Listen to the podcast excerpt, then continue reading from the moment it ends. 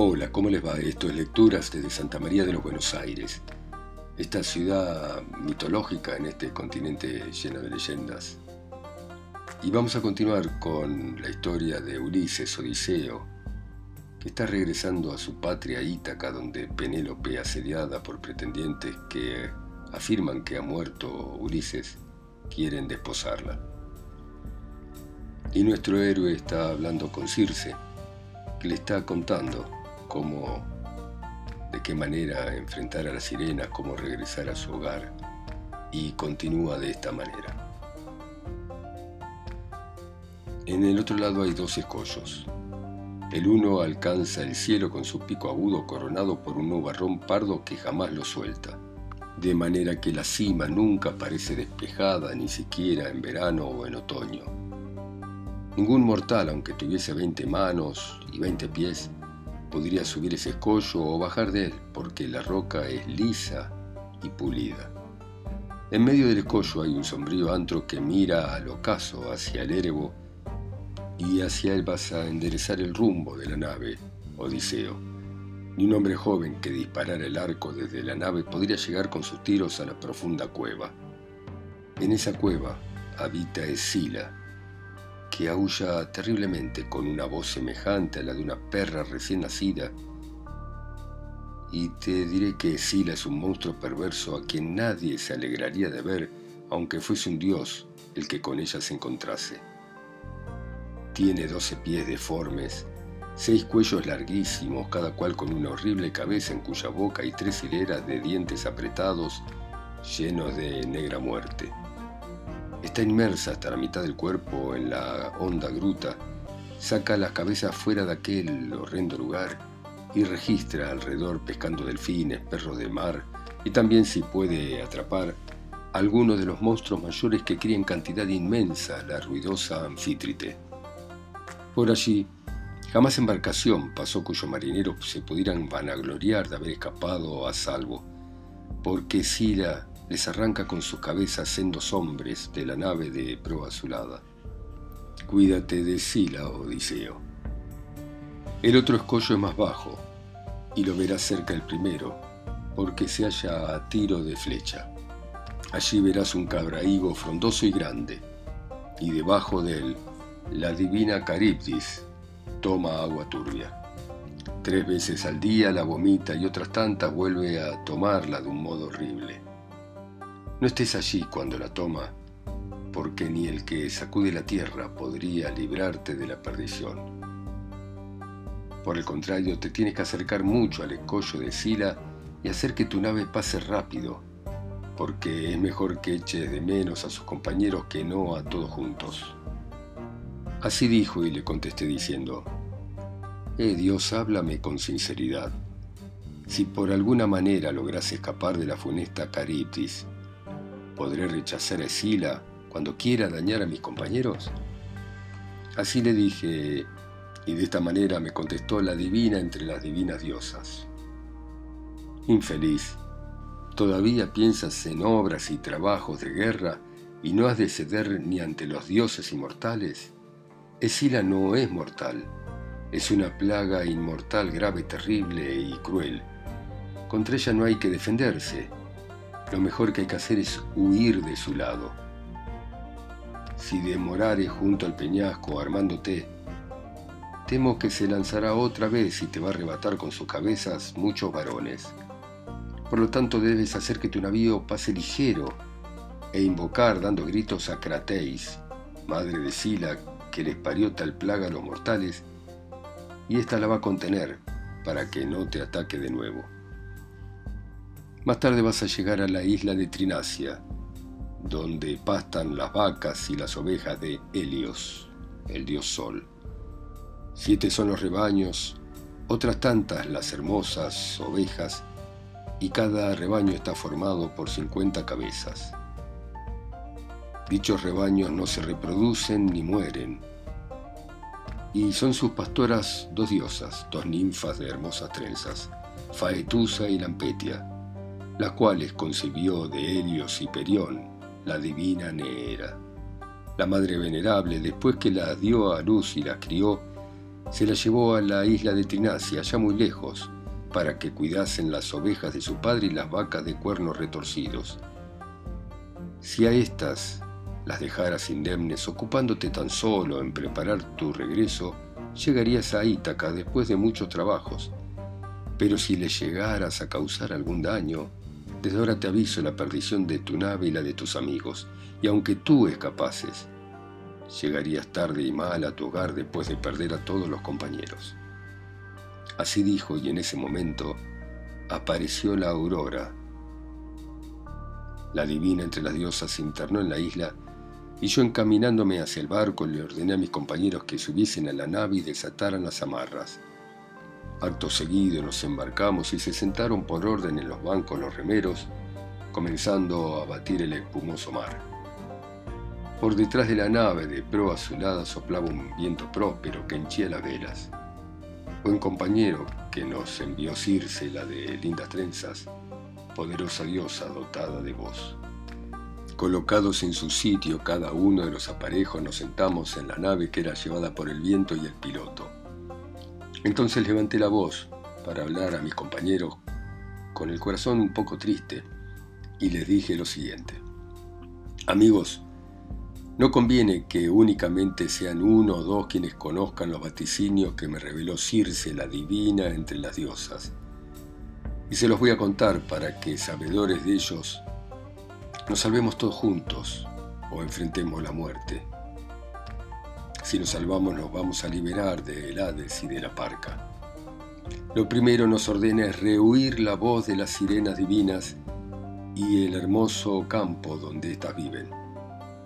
Me dijo que tan solo yo las puedo oír, pero me van a tener que atar con fuertes lazos y nudos de pie y arrimado a la parte inferior del mástil para que esté ahí quieto sin moverme y en el caso de que os pida por favor que me suelten, aseguren aún más los nudos que me atan.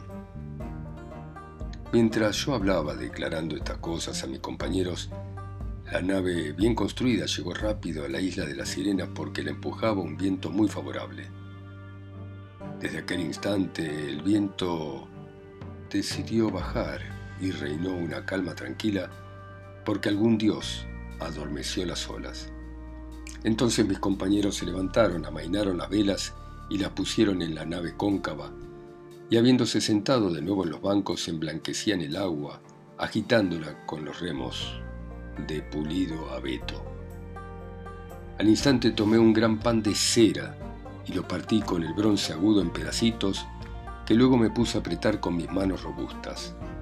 La cera se calentó pronto porque se dio a la fuerza y a los rayos del soberano Helios y Periónida, y fui tapando con ella los oídos de todos los compañeros. Luego estos me ataron en la nave de pies y manos, derecho y arrimado a la parte inferior del mástil, anudaron las sogas al mismo y se sentaron en los bancos, siguiendo con los remos contra el espumoso mar. Hicimos navegar la nave rápidamente y al encontrarnos tan cerca de la orilla que allá pudieran llegar nuestras voces, las sirenas advirtieron la embarcación que navegaba a poca distancia y empezaron su sonoro canto. Famoso Odiseo, gloria insigne de los aqueos.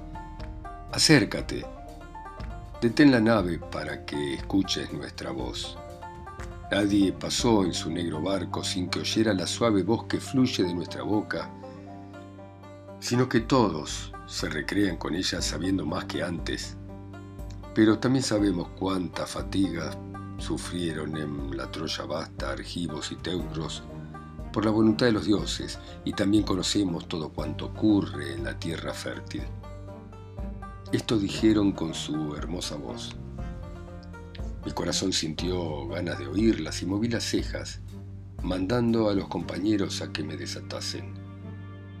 Pero todos se ignoraron y se pusieron a remar. Y levantándose al momento, Perímedes y Euríloco me ataron más fuerte y me sujetaron más recio. Cuando dejamos atrás las sirenas y ya no se escuchaba ni su voz ni su canto, mis fieles compañeros me quitaron la cera con la que yo había tapado mis oídos y aflojaron los nudos que me sujetaban al mástil. Al rato de haber dejado atrás la isla de las sirenas, Vi humo y olas ingentes y percibí fuertes ruidos. Mis compañeros asustados hicieron volar los remos que cayeron con gran fuerza en la corriente y la nave se detuvo porque ya las manos cansadas no podían batir los largos remos. Anduve por la embarcación y amonesté a mis compañeros acercándome a ellos y hablándoles con palabras dulces. Amigos, no somos novatos en sufrir desgracias y la que se nos presenta no es más grande que la experimentada cuando el cíclope, valiéndose de su fuerza, nos encerró en su gruta. Pero de allí nos escapamos también por mi valor, prudencia y decisión, como me imagino que recordarán. Entonces, hagan lo que les voy a decir. Ustedes sentados en los bancos batan con los remos las grandes olas del mar, por si acaso Zeus, el gran dios, nos concede que escapemos de esta desgracia librándonos del Hades.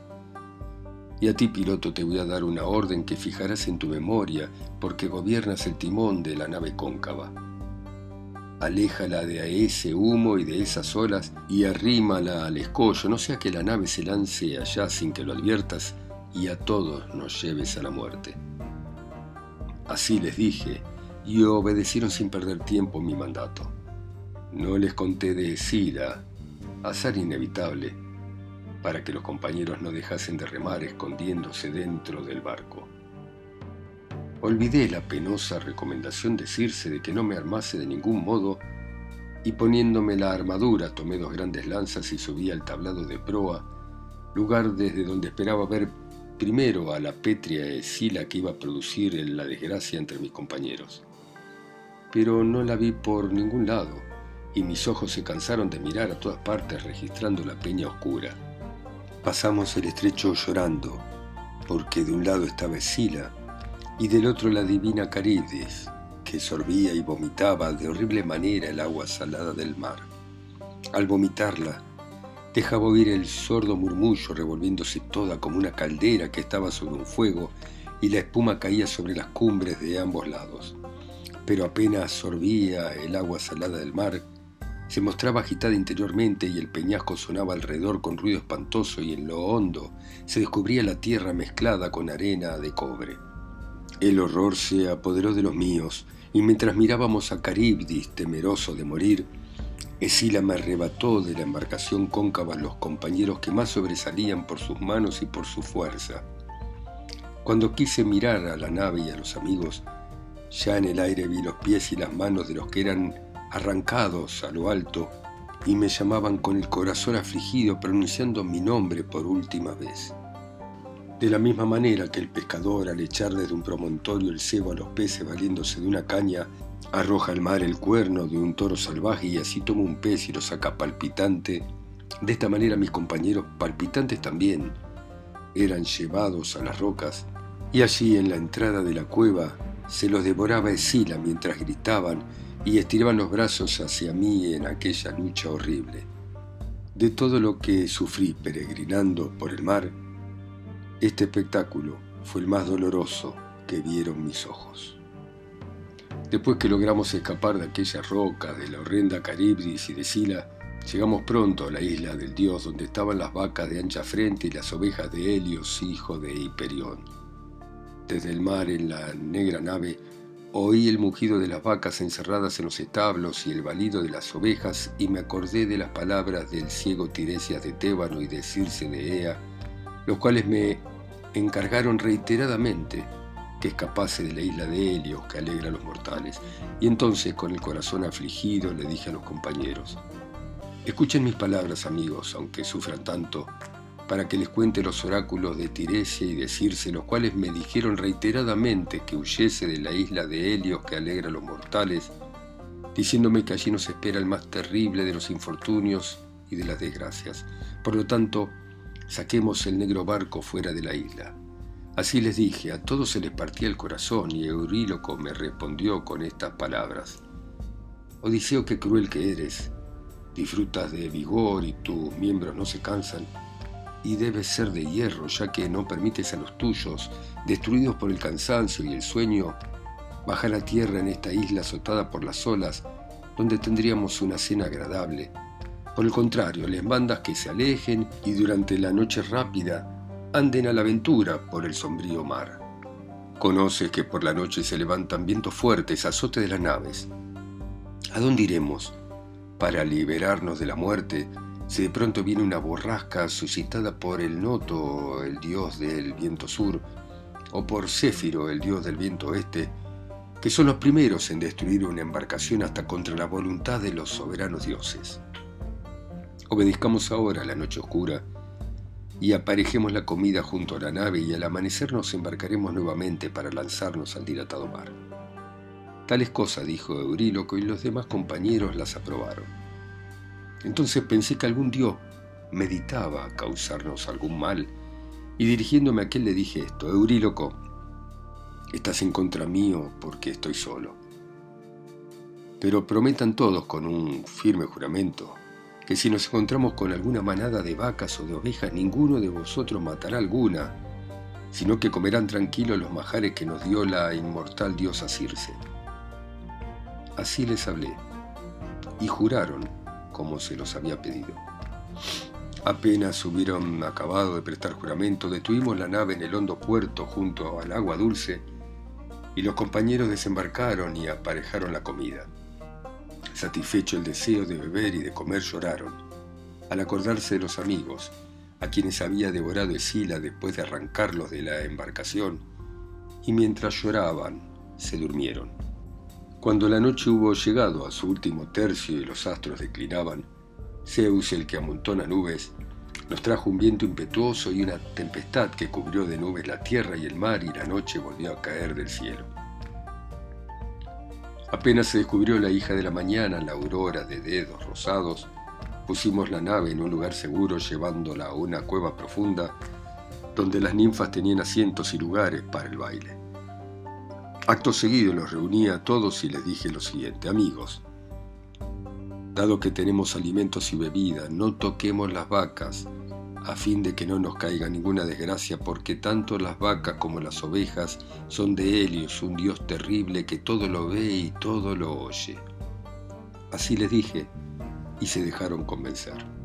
Durante un mes completo sopló incesantemente, durante un mes completo, incesantemente sopló el noto, el dios del viento del sur, sin que se levantaran otros vientos que el euro y el noto y mientras no faltó pan y vino se abstuvieron de tomar las vacas por el deseo de conservar la vida.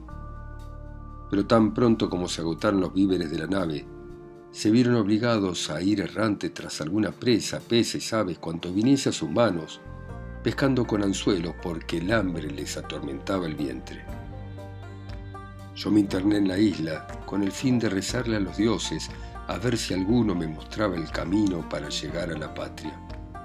Después que andando por la isla estuve lejos de los míos, me lavé las manos en un lugar resguardado del viento y recé a los dioses que habitan el Olimpo, los cuales trajeron a mis párpados el dulce sueño. Y mientras tanto, Euríloco le comenzó a hablar a los compañeros para darles este desgraciado consejo. Escuchen mis palabras, compañeros, aunque sufran tanto.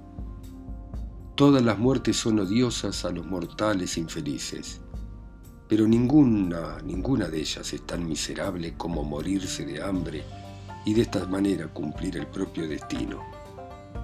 Tomemos las mejores vacas de Helios y ofrezcamos un sacrificio a los dioses que poseen el cielo ancho. Si consiguiésemos regresar a Ítaca, a la patria, levantaríamos un rico templo a Helios, hijo de Hiperión, realizando en él muchos y hermosos sacrificios. Y si irritado a causa de las vacas de largos cuernos quisiera Helios perder nuestra nave y los demás dioses lo permitiesen, prefiero morir de una vez, tragando el agua de las olas a consumirme con lentitud en una isla inhabitada. Así habló Euríloco, y los demás compañeros lo aplaudieron. Enseguida, habiendo echado mano a las más hermosas vacas de Helios que estaban cerca, porque las vacas de retorcidos cuernos y ancha frente pastaban a poca distancia de la nave, se pusieron a su alrededor y rezaron a los dioses, después de arrancar hojas tiernas de una alta encina porque ya no tenían blanca cebada en la nave de muchos bancos. Terminadas las oraciones degollaron, desollaron las reses Les cortaron los muslos, las engrasaron por uno y otro lado y cubrieron los trozos de carne como carecían de vino que pudiesen verter en el fuego sacro, hicieron brindis con agua mientras asaban los intestinos. Quemados los muslos, probaron las entrañas y dividiendo el resto en pedazos pequeños, los atravesaron con palos para cocinarlos en los asadores. Entonces huyó de mis párpados el sueño y regresé a la nave y a la orilla del mar. Al acercarme al barco llegó hasta mí el suave olor de la grasa quemada y dando un suspiro, hablé de este modo a los dioses inmortales. Padre Zeus, bienaventurados y eternos dioses, sin duda para mi daño me hiciste dormir un cruel sueño y mientras tanto los compañeros quedándose acá consumaron un delito espantoso. Lampetia, la del largo vestido, fue como veloz mensajera a contarle a Helios, hijo de Hiperión, que habíamos matado a sus vacas. Inmediatamente Helios, con el corazón enojado, le habló de esta manera a los inmortales. Padre Zeus, bienaventurados y eternos dioses, castiguen a los compañeros de Odiseo la Ertiada, porque ensoberbeciéndose mataron mis vacas y a mí que me daba mucho placer al verlas, al subir al estrellado cielo, como al volver nuevamente del cielo a la tierra, me han hecho esto, que si no se me diere una adecuada compensación por estas vacas, voy a descender a la morada de Hades y alumbrar a los muertos. Y Zeus, que amontona las naves, le dijo, Helios, sigue alumbrando a los inmortales y a los hombres mortales que viven en la tierra fértil porque yo voy a mandar un rayo ardiente contra la nave y la haré pedazos en el mar. Esto me lo contó Calipso, la de cabellera hermosa, y afirmaba que se lo había oído contar a Hermes el mensajero. Bueno, muy bien.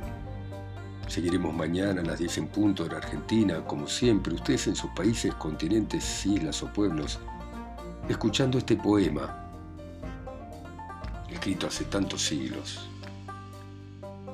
Por un momento recordé la Divina Comedia, Dante bajando con Virgilio a los infiernos y hablando con la gente. De la misma manera, Odiseo bajó al infierno y habló con Hércules, con Aquiles y con tantos otros. Gracias por escuchar ustedes en sus países, ciudades, continentes, islas o pueblos este relato a través de mi voz. Acá sola y lejos, en Santa María de los Buenos Aires. Chao, hasta mañana.